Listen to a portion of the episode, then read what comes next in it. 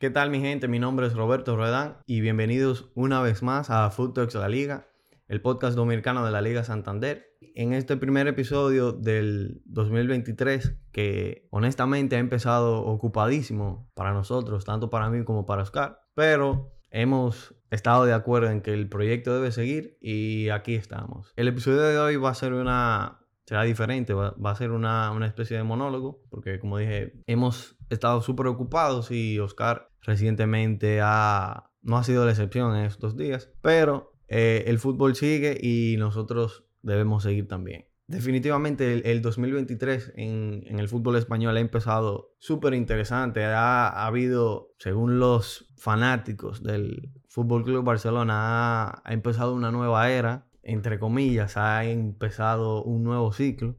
Y quería empezar por ahí, por lo más interesante de lo que ha dado hasta ahora el, 2023, que fue la final de la, de la, Supercopa de España en la que se enfrentó el Fútbol Club Barcelona y el Real Madrid, en el que el Barcelona de Xavi gana, gana su primer título, el primer título de la era de, de Xavi. Y debo decir que ha sido un partido que el Barcelona lo ganó de una manera muy contundente, tanto ruidosa, se podría decir ya que el Barcelona fue bastante superior en términos futbolísticos de lo que dejó ver el, Barcelona en, cuanto a intensidad, en cuanto al hambre.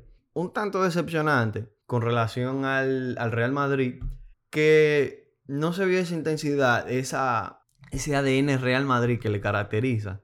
No quisiera decir que podría ser el fin de, una era para, para el equipo blanco, creo que podría ser que puede ser el principio de, del fin de, un periodo muy exitoso para el Real Madrid que dejó mucho que desear en ese partido. Sé que es un partido, no es el título más importante, hay que, hay que ser objetivos, pero sigue siendo un título.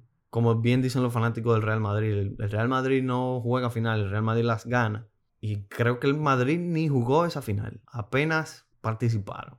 Eh, como bien dije, el partido lo ganó el Fútbol Club Barcelona. El partido terminó 3 goles a 1. Gol de Lewandowski, Gaby y Pedri. Eh, por parte del Barcelona, obviamente. Y gol del Benzema ya al final del partido, si mal no recuerdo, al minuto 92. El gol del honor que yo quisiera, quisiera que hiciéramos un análisis de lo que, de lo que dejó ver el partido. Tanto un análisis como que en varios puntos de, de cada uno de los equipos, especialmente del Madrid o sea, puntos claves que, se, que se vieron en la mala actuación del Madrid y puntos claves que se vieron en la buena actuación del Fútbol Club Barcelona. Y quería empezar por, lo que ya mencioné, que fue la intensidad del, del Real Madrid. Un equipo que se caracteriza por no dar ningún partido por perdido. Ya en el 2 a 0, el Real Madrid se había derrotado. Muy poco habitual el Real Madrid, que es un equipo que siempre se mantiene dentro de los partidos, que vimos que el, primer gol,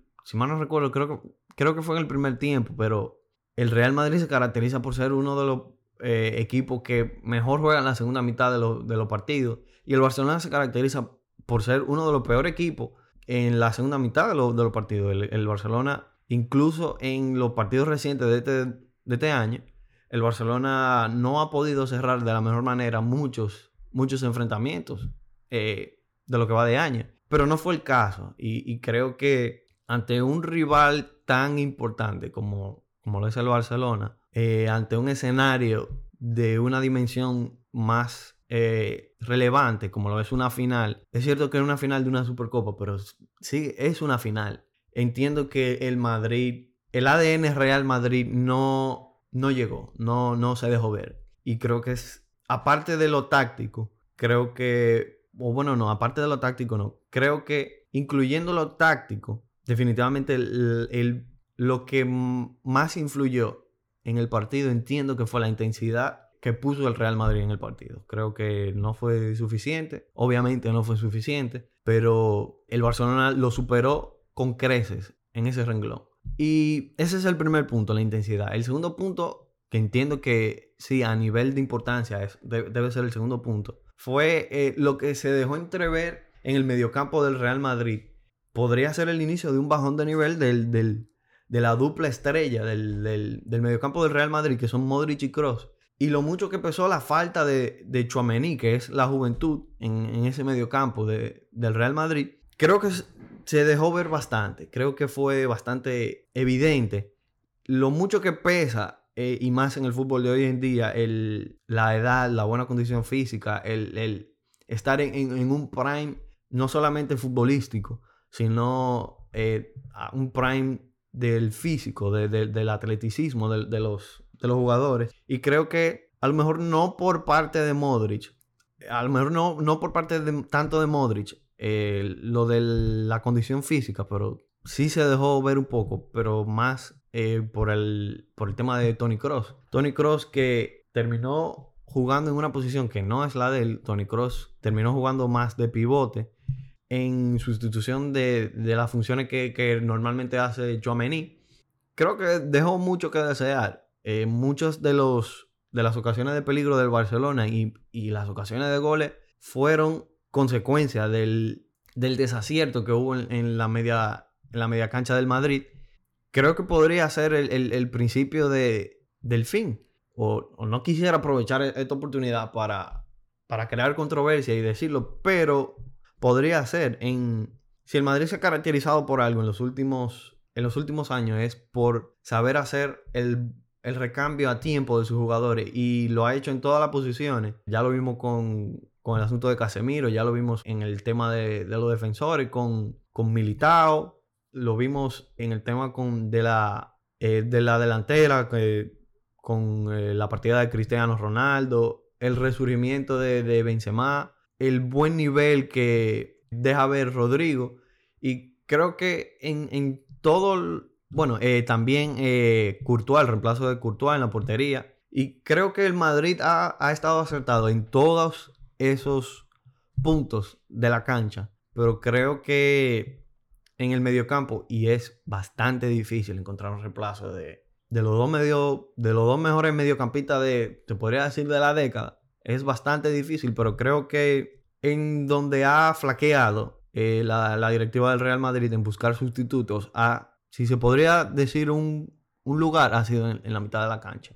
También cabe decir que puede ser que para el Real Madrid el, el Mundial haya tenido más, eh, un efecto secundario más prolongado, eh, ya que mucho, que era un punto que, que, me llegó a la cabeza recientemente, que entiendo que lo, los jugadores del Real Madrid fueron los que vivieron un, un Mundial y un post mundial un tanto más estresante que, el resto de, los equipos.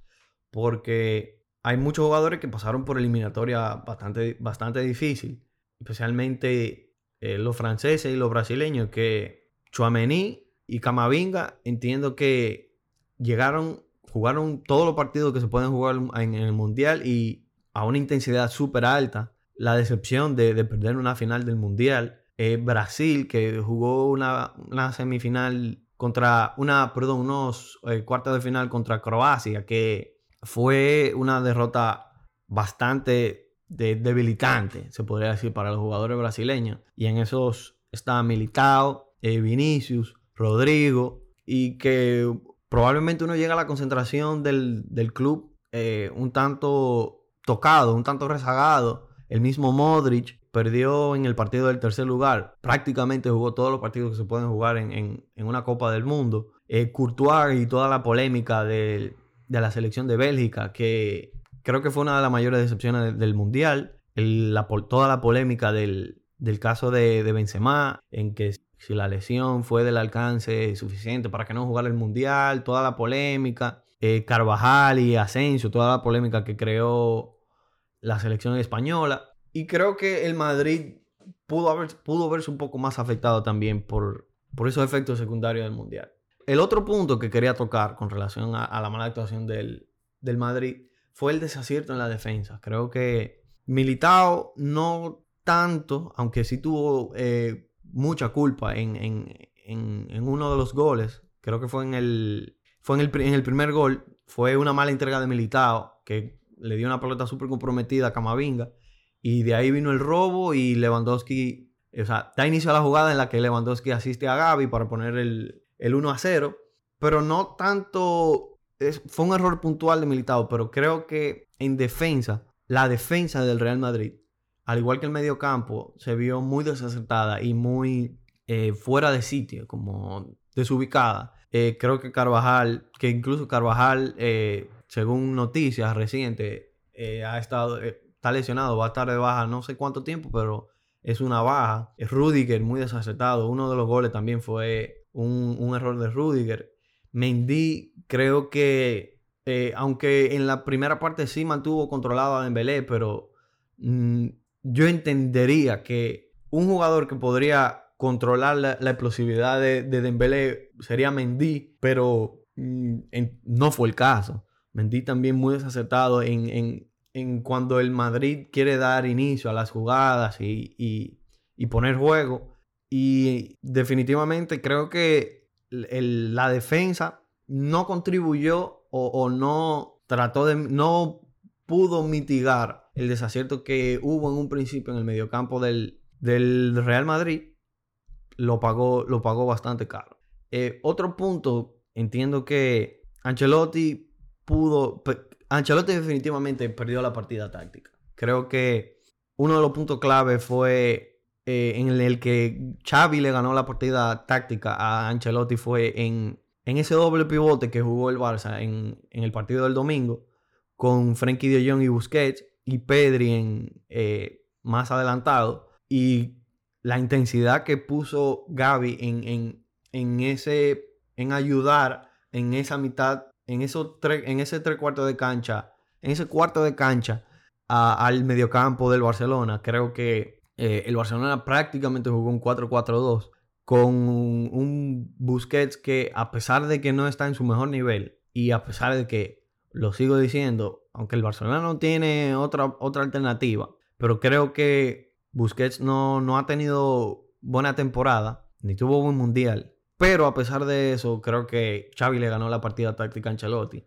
Que también no tenía mucho con lo que hacer rejuego. debido a la baja de Chouameni, la baja de Alaba, eh, la baja de Lucas Vázquez. Incluso reforzando el punto del, desacierto de la defensa del Madrid. Y, tal vez la mala fortuna que ha tenido con las lesiones y, y los jugadores que tiene a disposición es que Mendy fue sustituido eh, en el segundo tiempo y el cambio fue Nacho. Creo que eh, eso deja entrever un poco el, mal momento que se, que se está viendo del, Real Madrid. Y un punto, el último punto para explicar el, desacierto del Real Madrid es la falta de gol eh, desde que después del Mundial. Y realmente creo que hay un dato importante para explicar esa falta de gol y la falta de contundencia que ha tenido el Real Madrid en los últimos partidos es que en los últimos cinco partidos, desde que se reanudó la temporada, Benzema, el Madrid solamente ha marcado seis goles en cinco partidos. Y de esos seis goles, Benzema ha metido cinco goles. El otro fue Rodrigo. Y creo que es un, punto importante también a, a resaltar en, para dar contexto a la mala situación del, Real Madrid. Pero entrando ya con el Barcelona, obviamente uno de los, de los puntos que ayudaron al, o, que, se, quedaron evidenciados en la superioridad del Barcelona fue en la intensidad, en el hambre que, con la que jugó el equipo del Barcelona. Definitivamente el Barcelona me gustó bastante. El Barcelona, eh, de parte de todos sus jugadores, Gaby jugó un partido espectacular, que incluso Gaby es el, uno de los puntos por el que el Barcelona ganó el, partido. O sea, para mí ese sería un argumento o, una clave del partido, del, por qué el Barcelona ganó. Pero la intensidad de todos los jugadores eh, mm, fue muy superior a la del Real Madrid. Me, gustó mucho Xavi en el, en el tema motivacional, eh, los jugadores en el tema anímico llegaron muy bien. Y, honestamente el Barcelona no venía jugando muy bien. Eh, empató eh, al inicio del, año con, el español. Un partido que lo, iba ganando 1 a 0, no lo supo cerrar y lo, eh, lo terminó empatando al final. el partido contra el Betis en la semifinal de la Supercopa, el Barcelona lo estaba, siempre estuvo ganando. Empezó ganando 1 a 0. Después le empataron, después se puso 2-1, después le volvieron a empatar el partido en, la prórroga. El Barcelona ha sido un equipo que no ha sabido cerrar los, los partidos, en los últimos juegos, en, los juegos que van del año, pero este, esta final de la Supercopa de España fue la excepción. Fue, creo que fue un, un switch, un, giro 180 grados para, para, lo que se ha visto del Barcelona. El Barcelona siempre, en todo momento del partido, fue contundente. No, no bajó el pie de la, no, no subió el pie del acelerador. Siempre fue intenso Siempre fue, eh, siempre se le notaba mucha hambre, mucha intensidad en la presión, en, cuando tenía el balón se vio un poquito más vertical. Y bueno, el otro punto, como ya dije, Gaby, creo que Gaby fue el, catalizador de, la victoria de Barcelona. Creo que Gaby fue el que contagió esa intensidad. Se fue con, un gol y, y, dos asistencias. Creo que sí, sí, porque él le puso, él le puso la asistencia a Lewandowski. Fue un partido magistral. Para mí, eh, Gaby sigue estando un poquito sobrevalorado, un poquito overrated. Pero mérito a quien, a quien lo merece. Partido, jugador del partido, definitivamente. Partido espectacular de Gaby y hay que dársela, eh, definitivamente. Y para mí, un, el, último punto, y creo que es algo de lo que el Barcelona debería tomar nota y, y apegarse un poquito más a eso. Y es que los tres goles vinieron, no vinieron de, de juego del Barcelona. Los tres goles del Barcelona vinieron de, de desacierto del Real Madrid y el Barcelona terminó concretando en esas ocasiones, agarrando al Madrid mal parado. Creo que eh, el fútbol de, de, posesión hoy en día no es tan efectivo como lo fue en, en, otras, en otra época. Y creo que a eso debería jugar el Barcelona, a dominar el partido. No estoy diciendo que el Barcelona deba renunciar a su filosofía, pero entiendo que eh, el Barcelona debería eh, hacer una especie de híbrido, porque un, equipo que toca también la pelota, creo, y, que tiene tanta velocidad y tanto, y es tanta viveza, eh, creo que se podría beneficiar muchísimo de saber cómo jugar a hacer una contra rápida y no matar esa verticalidad en, toda la jugada. Y yo creo que el Barcelona debería tomar nota de, esas ocasiones que tuvo, que evidentemente le fue bastante bien, y debería aplicarlo más. Eh, creo que para mí esa fueron la clave del, del partido. Y quisiera dejar como una pregunta en el aire. Creo que será el inicio de un ciclo en el Barcelona o será el fin de, de una era de, de dominio eh, para el Real Madrid o será solamente un evento aislado? Eh, ustedes, me dejen ustedes me dejan saber. Yo entiendo que no necesariamente es el inicio de un ciclo en Barcelona, pero creo que podría ser más el fin de una era de, de en el Real Madrid. Creo que ya el mediocampo, dígase Modric y, Cross, necesitan un recambio.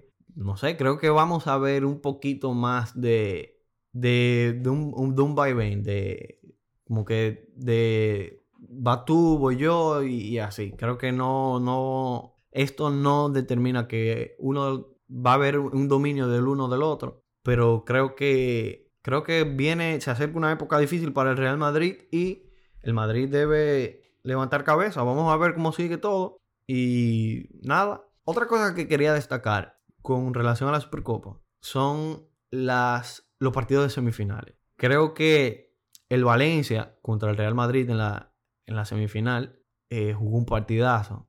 Para mí el Valencia fue superior al, Real Madrid. Tengo que decir que el equipo de Gatuso me ha dado la verdadera bofetada. De, o sea, tengo que admitir que, me equivoqué al, principio de la temporada. Creo que eh, este Valencia da para más. Gatuso me ha sorprendido, muy buen entrenador. Y creo que este Valencia se podría colar hasta, bueno, eh, creo que está en, puesto europeo ahora mismo. Eh, bueno, el Valencia está, bueno, está de décimo segundo en la liga, pero la liga en esa mitad de tabla está muy pegada. El Valencia tiene 19 puntos y, bueno, 9 eh, puntos, a 9 puntos de, puestos de, de Europa. Pero queda mucha liga. Creo que el Valencia da para más. Y lo otro que quería resaltar es el partido del Betis. Me gustó muchísimo, especialmente yo que soy fanático del Betis, pero me gustó bastante. Eh, creo que Luis Enrique, el jugador brasileño del Betis, dejó, ya me terminó de convencer. eh, fue un partidazo de Luis Enrique. Eh, muy buen partido de Fekir. Y creo que, que, incluso el Betis jugó con bajas importantes. Creo que Luis Felipe, el central, el central no jugó. Eh, dejó mucho que desear Borja Iglesias, que desde que inició la, desde que inició la, temporada en este 2023 no ha estado muy acertado, pero no es que ha jugado mal, pero no ha sido el nivel que tenía antes del parón. Pero independientemente de eso, quería resaltar, quería resaltar esos dos juegos. El, partido del, Valencia contra el Real Madrid y el partido del Betis contra el Barcelona en las, las, semifinales de la Supercopa. Y nada, entrando entonces en lo que, lo que va de liga, quisiera hablar de, la, de lo que aconteció en la jornada 17, especialmente en, en tres partidos que fueron eh, súper influyente en la, en la clasificación de la liga. El primero fue el Derby Vasco, que la Real Sociedad confirma el gran momento que está viviendo. Le ganó 3 a 1 al Atlético Bilbao. Goles de Sorlos, Cubo y la vuelta goleadora de Oyarzabal eh, de penal y gol de Sancet al minuto 41 y que quisiera hacer una especie de, cápsula o, o, de video de con una, con una observación que he tenido de la Real Sociedad. creo que la Real Sociedad ha sido o, es el equipo de la liga en el que sus jugadores han tomado, definitivamente, deben haber tomado más valor. Especialmente el, mediocampo de la Real Sociedad. Creo que esa mitad de cancha de, la Real Sociedad, creo, para mí es la mejor mitad de cancha de, de, toda la liga y de las mejores de Europa. Bryce Méndez, Miquel Merino, David Silva, eh, Takefusa Kubo, para mí son Subimendi, para mí son el mejor mediocampo de la liga por mucho. Y a pesar de que el gran fichaje en la delantera de, la Real Sociedad, eh, Umar Sadik, después de dos juegos se lesionó, creo que Sorlos ha dado mucho de qué hablar y ha, sido muy importante en el buen momento de la Real Sociedad. Creo que definitivamente la Real Sociedad ha sido uno de los equipos en los que sus jugadores han tomado más valor en, lo que va de temporada. Creo que, ojalá que no, pero creo que a final de temporada muchos equipos van a ir a comprar al País Vasco. Creo que muchos equipos van a estar interesados en, los jugadores de la Real Sociedad. un porterazo también tiene la, Real Sociedad con Alex Remiro, uno de los mejores porteros de la liga. Y golpe, golpe contundente, la Real Sociedad, que ahora mismo está de tercero con 35 puntos en la clasificación de la liga. Y quien va detrás de ellos es el Atlético Madrid con 28 puntos. 7 puntos de diferencia para un equipo que honestamente es un buen equipo, pero honestamente, debo decir que no me, no me esperaba esta gran actuación del equipo de Anoeta. Y yo, honestamente, tengo sensaciones como me recuerda un poco al Euro Málaga. Creo que la Real Sociedad podría eh, jugar Champions tranquilamente y podría tener una buena actuación, ya sea en Champions o eh, en Europa League. Sí, creo que si la Real Sociedad termina e impuestos de Europa League podría ser candidato a llevarse a la Europa League siguiente si se mantiene el, equipo. Yo, yo, espero que siga así. Ese para mí fue de los partidos de, la jornada 17 el más importante. Eh, el otro con fue con el primero fue con términos buenos, pero el segundo que quiero eh, resaltar con, con un mal sabor, el Girona le gana 2 a 1 al Sevilla, gol de Stuani y al 46 y Jan El Herrera al 88 y gol de Nianzú, que entiendo que a pesar de que metió eh, el gol Nianzú, el gol para, para irse arriba en el marcador, para el primer gol del partido, Nianzú, garrafal en la defensa. Tanto Nianzú como Fernando, que es poco habitual ver a Fernando tan desacertado en defensa. Creo que muy mal se está viendo el, Sevilla y mucho que, mucho, deja mucho que desear el, juego del Sevilla. Eh, el Girona, que como íbamos diciendo, siempre un equipo que juega bien, un equipo que pone buen fútbol, pero no deja de ser un equipo, sin, ofender, no deja de ser un equipo inferior. Fue el sexto clasificado de, la Liga Smart Bank que ascendió de manera sorpresiva. Eh, entiendo el por qué ascendió, porque el Girona juega muy bien, tiene buenos jugadores, tiene eh, a uno de los mediocampistas más, eh, más, tiene uno de los mediocampos más, que más me ha sorprendido con, con Tati Castellanos, con Alex. La delantera tiene a Astuani, que es el goleador histórico del Girona. Y Rodrigo Riquelme también, un, para mí, de los mejores jugadores jóvenes, de, de esa joyita escondida de la liga. Pero que no deja de ser un equipo inferior, no deja de ser un equipo que, que tiene objetivos más humildes que el Sevilla. El Sevilla debe ser un equipo que, que sus objetivos año tras año deben estar en Europa. Y otro pinchazo del Sevilla, que el Sevilla actualmente está de penúltimo en la clasificación de la liga. Solo el Elche está por debajo del Sevilla y el Elche no ha ganado su primer partido en lo que va de liga tras 17 jornadas. Deja mucho que, ver eh, la actuación de, del Sevilla esta temporada. Y el otro partido que quería resaltar es el Almería Real, eh, Atlético Madrid. Empata el Atlético de, Madrid contra el Almería. Eh, gol de Correa. Muy buen partido de Antoine Grisma. Primer partido después de la marcha de Joao Félix al Chelsea. Y creo que el, a pesar del, empate del, Atlético Madrid, creo que eh, se, ha visto, se ha visto buen juego del, equipo colchonero, del, equipo del Cholo, del Cholo Simeone. Creo que deja buenas sensaciones, aunque no el resultado que se espera contra un Almería que, a pesar de todo, está teniendo buena temporada. Está de décimo tercero, un equipo que fue otro ascendido, que tiene muy, muy buenos jugadores, pero no deja de ser un equipo asequible para el Atlético Madrid. El Atlético Madrid que a nivel de plantilla debería ser el, el tercer equipo de, la Liga Santander. Eh, y entiendo que fue definitivamente un pinchazo, a pesar de las buenas sensaciones. Eh, el gol fue de Correa al minuto 18, el gol del Atlético Madrid y el gol de El Villar Touré al minuto 37 para poner el empate y sellar el partido para el conjunto de Almería.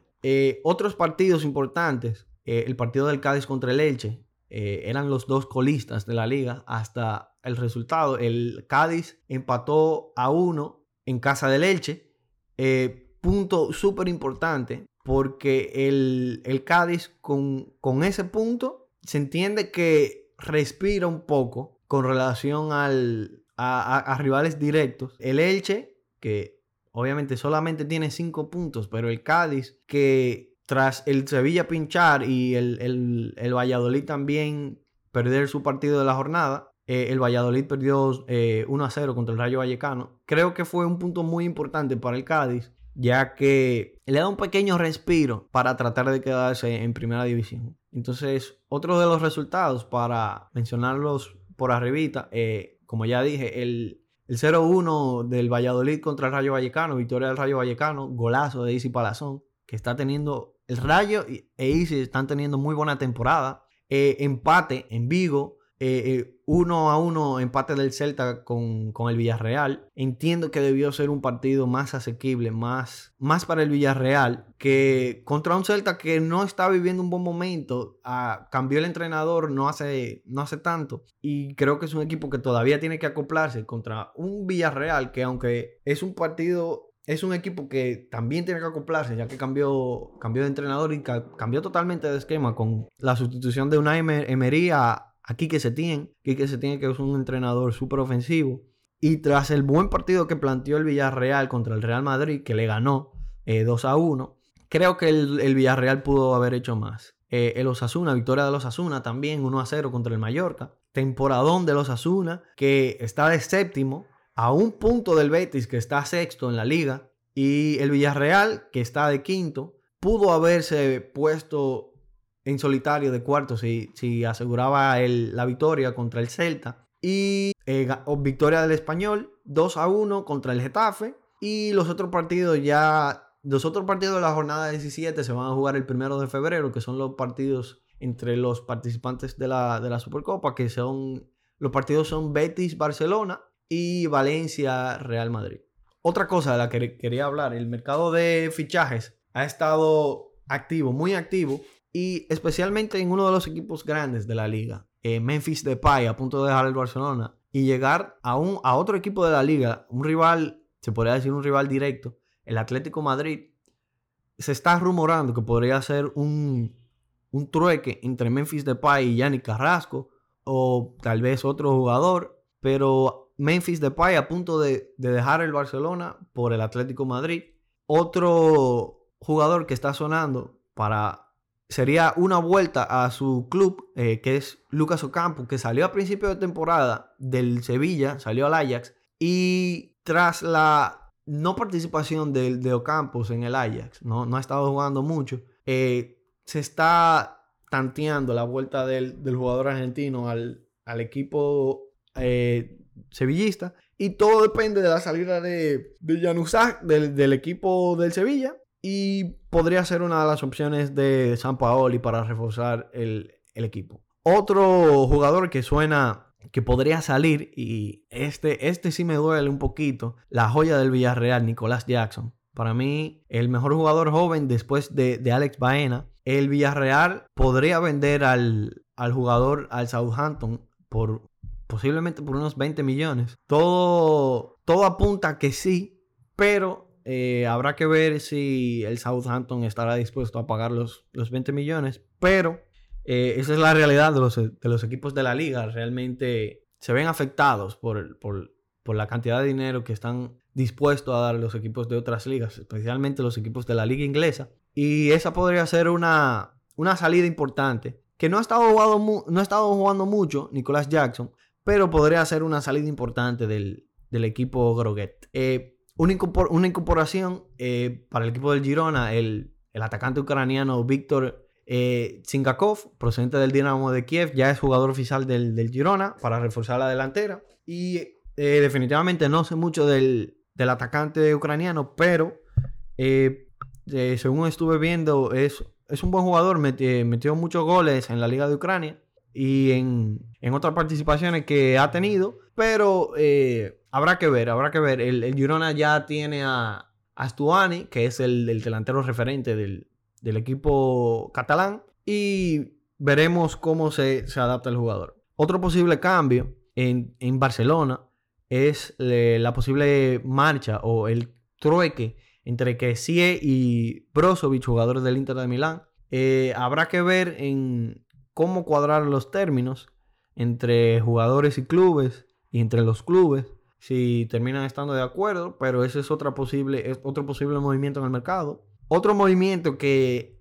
es oficial fue la firma de un lateral izquierdo, del, del lateral izquierdo Arter Vinicius, que llegó al Betis procedente de, de Brasil. El Betis que tenía que reforzar ese esa posición en la cancha después de la partida de Alex Moreno a, Aston Villa. Otra, otra situación en la que la Premier y, la gran cantidad de dinero que está dispuesto a ofrecer a la Premier por la que se ve afectada la liga. El Aston Villa pagó la cláusula de la, de la cláusula de Alex Moreno y nada que hacer para el equipo sevillista, para el equipo de Sevilla, no sevillista.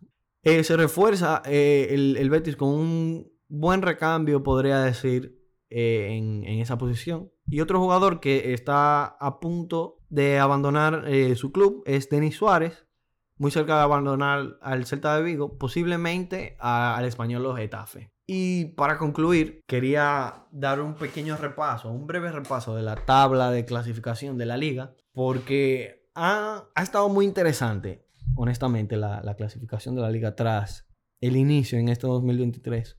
Empezando por el Barcelona, que Luego de los pinchazos del Madrid, se ha puesto líder de, la liga con 41 puntos. El Real Madrid va detrás con 38. Eh, como dije anteriormente, la Real Sociedad tercero con 35 puntos y el Atlético Madrid con 28. Empatado en cuartos, hay tres en hay tres equipos. E incluso el, el Betis tiene un partido menos. El Betis tiene 28 puntos y el Villarreal también.